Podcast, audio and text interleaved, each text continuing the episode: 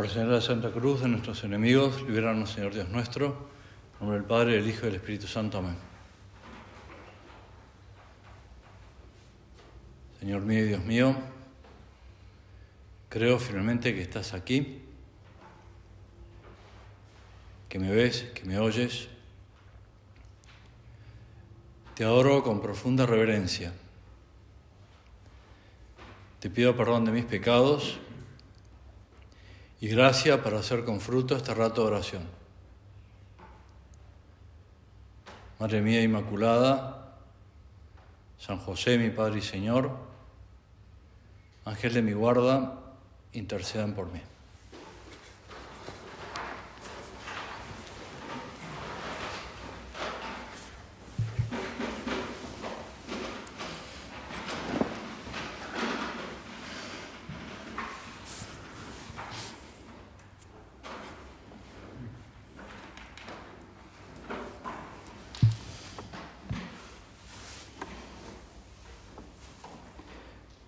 En el punto 736 de Camino, San José María, en el capítulo de las postrimerías, que comenzaremos a recorrer en esta meditación, nos hace una pregunta que podríamos decir que está fuera de temporada, pero eh, igual es una pregunta bastante importante para hacernos en unos días de oración, como estamos haciendo.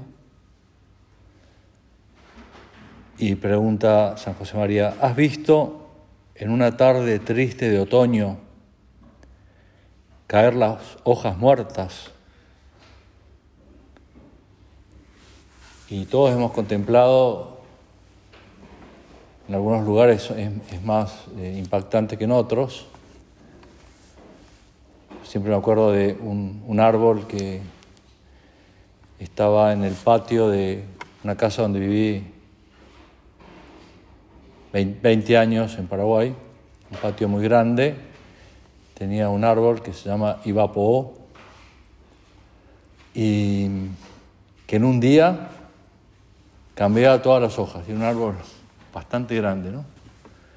Con lo cual ese día había que barrer hojas que daba calambre, ¿no? sea que, y enseguida volvía, como es, clima tropical, a llenarse de hojas nuevas, ¿no? E, no sé si era una tarde, pero en un día quedaba pelado.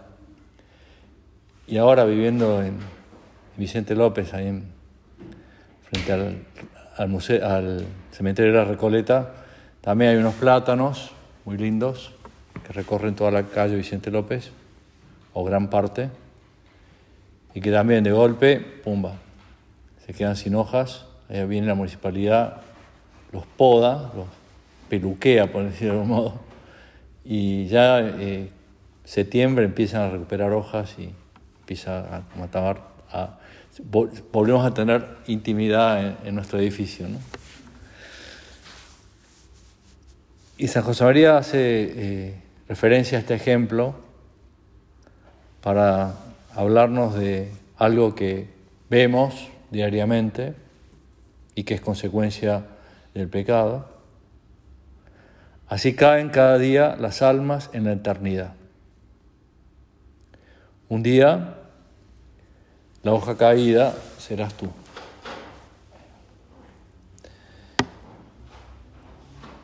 Y con pandemia o sin pandemia, la gente muere y se va a la eternidad. Y hay gente, hay bebés que mueren, hay niños que mueren, adolescentes que mueren, personas de mediana edad, personas mayores. Este año murió en Pamplona uno de los que comenzó la labor apostólica acá en Argentina, don Francisco Pons. Aprovechamos para rezar por él, pero también nos encomendamos a él, con 101 años. y hasta los 98 jugaba al tenis tranquilamente, era un hombre realmente muy, de muy buena salud, ¿no? Pero bueno, un día Dios lo llamó, como nos llamará también a nosotros. Ya los años recorridos ya los recorrimos, cada uno sabrá con qué nos presentaríamos hoy, si, si Dios nos llamara. Pero es bueno pensar en, el misterio de la muerte, porque realmente es un misterio, con una visión también cristiana, que es una visión de esperanza. ¿no? Es Dios, como decíamos, Dios que te, creas, que te creó sin ti, no te salvará sin ti. Y Dios que te trajo a la vida, podríamos continuar, también un día te llevará consigo a la eternidad. Una eternidad feliz o una eternidad infeliz, dependiendo con qué nos presentemos ante el tribunal de Dios. Cuando estuvo el, el prelado de la obra en el año 2018, en una tertulia, una, con chicas, una se levantó y le dijo que estudiaba abogacía y le faltaba poco para recibirse. Entonces le pidió un consejo de cómo santificarse, cómo santificar ese tramo final de su carrera y cómo santificar la profesión de futuro. ¿no? Y, y si te voy a contar lo que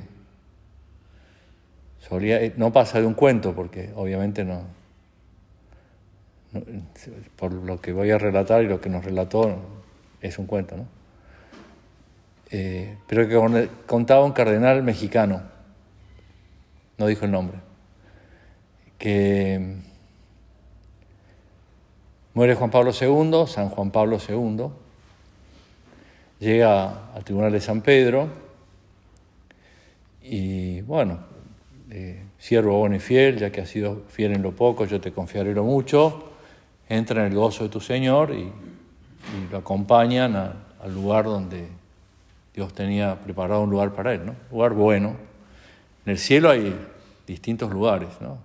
Igualmente uno es muy feliz en el lugar donde está. Eh, y no tiene envidia de otro que está más arriba y tampoco tiene lástima de otro que está más abajo. Este es mi cielo, este es lo mejor ver a Dios cara a cara, sin descanso y sin cansancio. Bueno, la cuestión es que al cabo de unos días cae un abogado también, que muere, y bueno, también un hombre bueno, que había santificado en su profesión, padre de familia, y lo mismo, siervo bueno y fiel, ya que has sido fiel en lo poco, yo te confiaré lo mucho, entre en el gozo de tu Señor. Y lo llevan al cielo que Dios tenía preparado para él, ¿no? Y que era un cielo cinco estrellas. Muy, muy, muy bueno. Juan Pablo II se entera de esto, un día pasa, mira, qué bien este abogadito porque ¿qué habrá hecho? No? ¿Qué matufia habrá metido a San Pedro? ¿Cómo, habrá conseguido esto tan bueno? ¿no?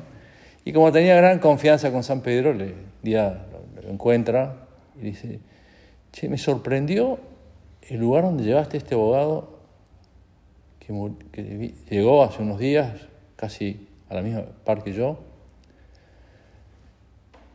Y tengo que decirte, comparé con el mi cielo, y entonces San Pedro dijo, no, lo que pasa es que papas hay un montón en el cielo, abogados, el primero que entra. Era, eh, bueno, no sé que si habrá, a quién nos tocará algo mejor, estaremos muy felices.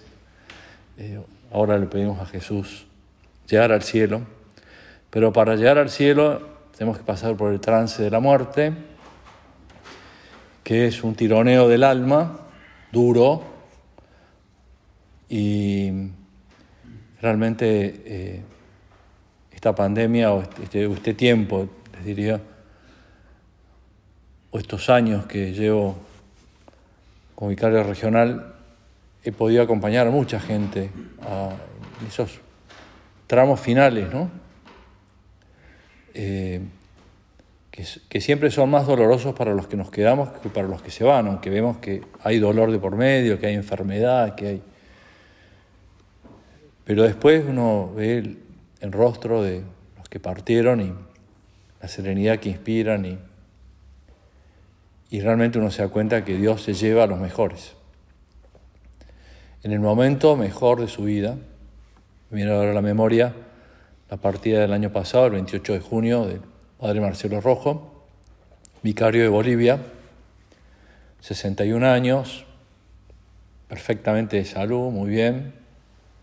Y el 28 estábamos desayunando, nos llaman por teléfono de Bolivia y nos dicen, lo encontramos a Marcelo en su cama, dormido, muerto. Golpazo, golpazo fuerte, había estado hace un mes con nosotros. Eh, un hombre muy entregado, muy deportista, excelente estado físico, gran trabajador, muy sobrenatural. Él no, no, sabía que se iba a morir, pero se ve que su alma algo le iba diciendo. Y cuando cumplió 60, me dijo, Víctor, yo creo que tengo que empezar a hacer mérito no sé cuánto tiempo más me queda. Dije, Marcelo, 60 años, la plata que han invertido en nosotros en estos 60 años, hay que amortizarla todavía, así que olvídate de la muerte porque todavía hay mucho tramo que recorrer, muchos kilómetros para hacer, ¿no? No, te lo digo porque para que me exijas, para que me ayudes, para... Bueno, perfecto, pero al cabo de un mes, dos meses, me manda una, un WhatsApp con un mensaje de texto. Mira, estos son los datos de mis cuatro hermanos varones, sus padres ya habían partido. No sé si los tienen en tu casa, eh, por si me pasa algo. Dije, Marcelo, estamos de nuevo en la misma. Realmente no los teníamos. Esos datos así tan fáciles, que hubiéramos conseguido, pero tan y realmente nos fueron muy útiles, ¿no? Marcelo ahora nos estará escuchando y estará matando de la risa, ¿no? Eh, y días antes de su partida, cumplió 15 años de sacerdote. Se ordenó los 45 años, 46 años. Y entonces me, escribió uno de Costa Rica, un sacerdote de Costa Rica, con quien había coincidido en Bolivia y, también en Buenos Aires, y dándonos el pésame. Y me decía, mira, eh, te, cuento lo que nos escribimos con Marcelo hace 15 días por su aniversario, lo que él me contestó. Estoy muy feliz en Bolivia. Lo único que lamento es no haber llegado antes porque hay tanto por hacer. Y bueno, ahí está Marcelo, que está haciendo de las suyas desde arriba. Eh, ¿Cuándo nos llamará Dios? Solo Dios lo sabe. Nadie muere en la víspera. Y a propósito, esta meditación la tengo a esta hora de la siesta, no a la noche, porque a la noche uno empieza, puede empezar a manejarse y no voy a hacer que mañana, porque en, esta casa y en la del lado ha muerto gente, ¿eh? haciendo retiro, todo. Alguna señora la encontraron dormidita en la ermita, vayan a la ermita, no, tiene ninguna no, tiene ninguna cosa rara. Bueno, qué, bueno, ¿no? Qué bueno que están haciendo un retiro, si Dios lo quiere así. Pero no, no será lo normal. Lo normal será que Dios nos llame cuando él quiera y cuando, estemos preparados. Cuando se fue al cielo San José María, salió una primera hoja informativa donde citó unas palabras que San José María venía repitiendo también, ¿no? Al brillar un relámpago nacemos y aún dura su fulgor cuando morimos. Tan corto es el vivir, tan corto. Él tenía ese, murió a los 73 años. Tenía problemas de salud que pocos lo sabían, lo sabíamos, pero no, nadie se imaginaba que podía el Señor llevárselo, ¿no? Y otra ejaculatoria que la, empezó a decir acá mucho, un año antes, el último 26 de junio entero, de punta a punta, lo pasó en acá, en la chacra. Porque el 26 de junio que Dios se lo llevó, él murió al mediodía. el último entero lo pasó acá. Un orgullo para, para esta casa y para todos nosotros, ¿no? Y él nos contaba, más de una vez lo dijo en, tertulias, ¿no? que le estaba diciendo mucho al Señor, Vultum tuum domine requiran, quiero ver tu rostro, quiero ver tu rostro. Porque claro, lo veía en la Eucaristía, como nosotros ahora, lo veía en el altar, lo veía en la bendición, lo veía en las personas, pero quería encontrarse cara a cara con Dios, ¿no? Y a la vez nos decía, cuando os enteréis que Dios me ha llamado, eh, que rezáramos por Él, que ofreciéramos sufragios, que, porque en su humildad se, sentía eh, que no tenía nada en las manos para presentarse, presentarse ante el tribunal de Dios, ¿no?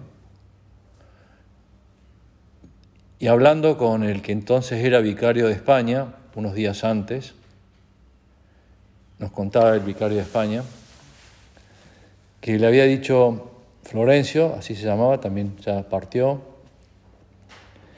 Eh, lo único que pretendo en este último tiempo es ocultarme y desaparecer, que solo Jesús se luzca. Y no era un eslogan así para... Era una realidad que vivía, ¿no?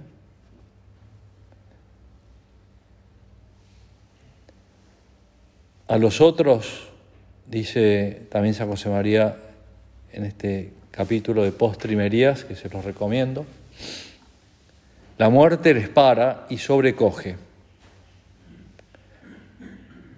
a los otros. A nosotros, la muerte, guion, la vida con mayúscula, nos anima y nos impulsa. Para ellos es el fin, para nosotros el principio. Comparado el tiempo que de vida que tengamos, por largo que sea, con la eternidad de Dios, es un suspiro. Pero es el tiempo que tenemos. Por tanto, es el tiempo que tenemos que aprovechar. Y en otro punto, en, otro capítulo, dice, para algunos el tiempo es oro, para nosotros el tiempo es gloria. O sea, que eh, Dios, es tiempo de, ganarnos más cielo. Independientemente del rédito, no rédito económico, familiar, social, deportivo, etc.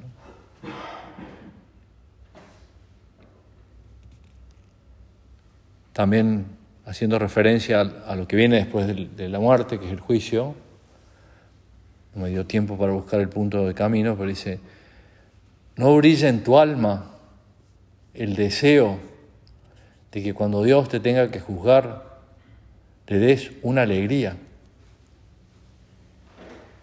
Es decir, que Señor, al recibirnos,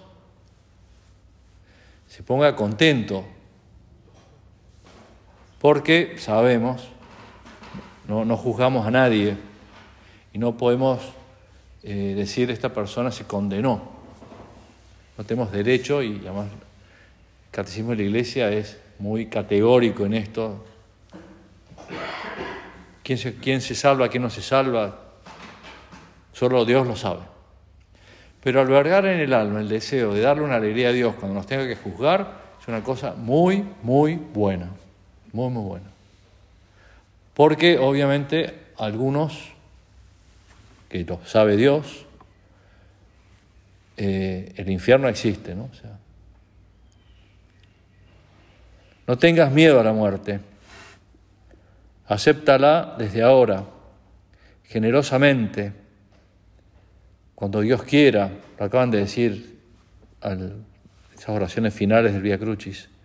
Como Dios quiera, donde Dios quiera.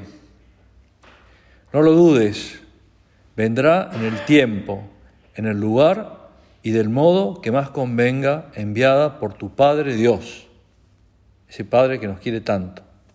Y termina con una afirmación, con signos de admiración.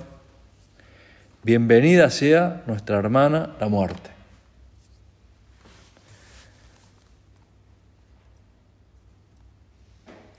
Las postrimerías que vale la pena meditar por lo menos una vez al año en un retiro, también en el mes de noviembre. Muerte, juicio, infierno, gloria, el cielo. Son un aliciente para la lucha, ¿no? Para desterrar todo aquello de nuestra alma que incomoda a Dios. Todo. Que Dios esté muy cómodo en nuestra alma, muy, muy cómodo. Hace años, eh, acompañando a un grupo de chiquilinas que iban a hacer la primera comunión, eh, viene la catequista y me dice, Padre Víctor, vamos a tomarle un examen a las chicas. Nueve años, ocho, nueve años. Dije, ¿examen? Sí, sí, queremos ver si están bien preparadas. Bueno, eh, y si, además va a ser por escrito. Recién estaba empezando a escribir, pero muy bien. Son cosas pedagógicas. ¿Para qué vas a cuestionar? Si ella quería hacerlo así, adelante. ¿Quieres revisar las preguntas? Bueno, las veo, eran preguntas accesibles. Salvo una que le dije, mira, no sé esta, si, quién te la va a poder responder, porque si me decís que te la responda yo, tendría que pensármelo un rato, ¿no? Y decía la, pregunta, ¿cómo está Jesús en la Eucaristía? Es de alta teología la respuesta. ¿eh? Bueno, dije, muy bien, toma el examen, a la semana siguiente nos volvemos a ver, le pregunté qué tal habían salido las chicas, no, no, aprobaron todas, todas pueden hacer la primera comunión, me dijo.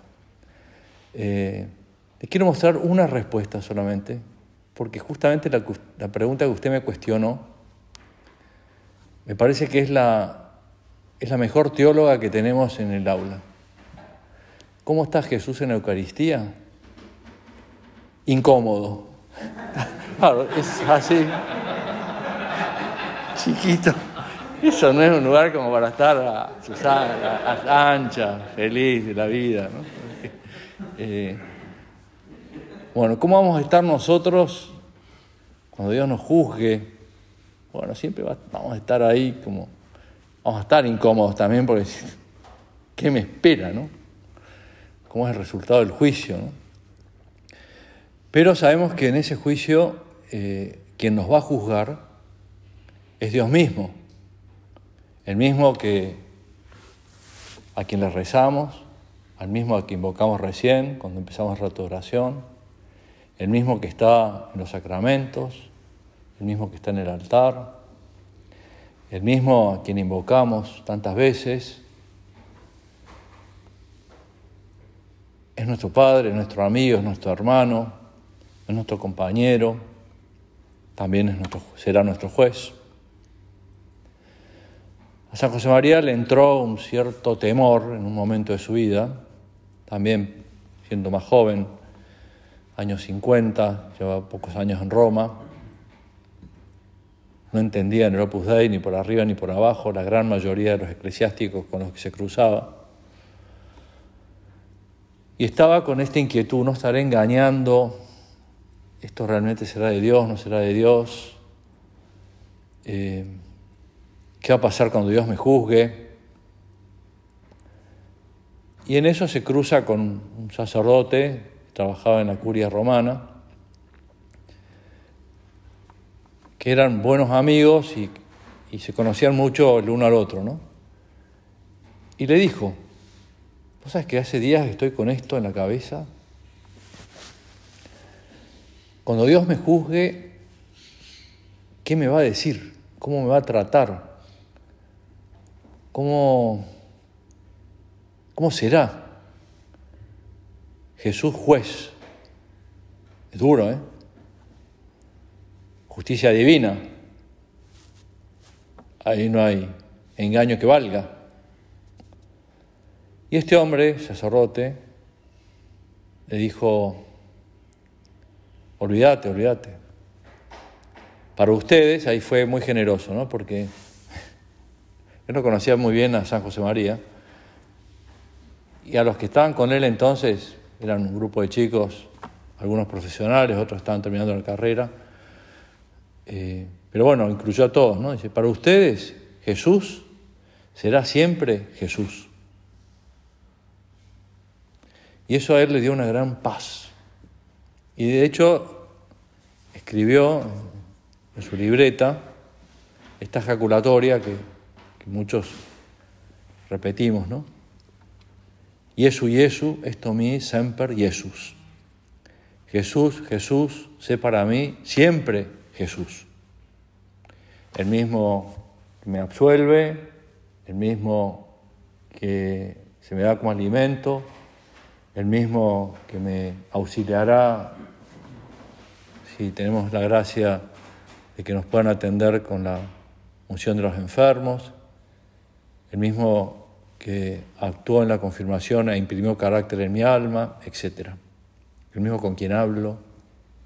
Por eso también, tanto el misterio de la muerte como el misterio del juicio son una llamada a, un trato de mayor intimidad y mayor confianza y, y mayor también compromiso ¿no? con Jesús, acá en la tierra. Porque el mismo que nos va a juzgar es el mismo a quien nosotros le hemos cuidado, hemos cuidado de sus cosas y hemos dado la cara por él cuando vemos que no se lo trata bien. Jesús, Jesús, sé para mí siempre Jesús. Estando en Mendoza me recordaba uno de los chicos que habíamos estado juntos en Bolivia, en una convivencia hace unos años, y me dice, ¿cuánto me ayudó cuando entré a confesarme a, a ese confesionario que hay en el oratorio, una casa de retiros como esta, un poco más chica, muy, muy linda, llama Arriba Abajo, y, arriba de la puerta, por donde entra el penitente, está esta ejaculatoria. Jesús, qué bueno eres. Y realmente es muy bueno. Uno entra a confesarse y se encuentra con un padre, con un amigo, con un compañero, con socio bueno, digamos. Bueno, le pedimos a la Santísima Virgen, ella que, le pedimos ahora, te pedimos Madre Nuestra, que cuando estés, se lo decimos todos los días, los fieles del Opus Dei, se lo decimos al rezar una oración cortita que rezamos diariamente, que la compuso San José María, apoyándose en textos de la Escritura, en algunas cosas de la liturgia de las horas, otras suyas. Y cuando se invoca a la Virgen, le decimos, y ahora se lo decimos cada uno, acordate, Virgen Madre de Dios, cuando estés en la presencia del Señor, de tu Hijo, cuando estés con Él, hablando con Él, de hablar cosas buenas de mí. Las malas olvídate, pero hablar las buenas, para que Él las vaya anotando y el día que me juzgue le suenen las buenas, ¿no? o sea, malas. Las dejamos, las enterramos en, bajo lo más, en lo más profundo de la tierra, ¿no? con la confesión y con los actos de contrición, etc. Pero se lo decimos de verdad porque ella es nuestra abogada, es nuestra madre y ella también nos está esperando en el cielo.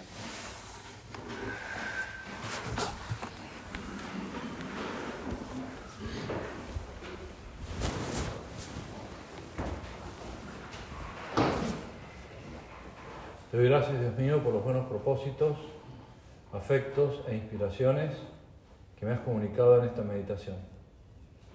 Te pido ayuda para ponerlos por obra. Madre mía Inmaculada, San José, mi Padre y Señor, Ángel de mi guarda, intercedan por mí.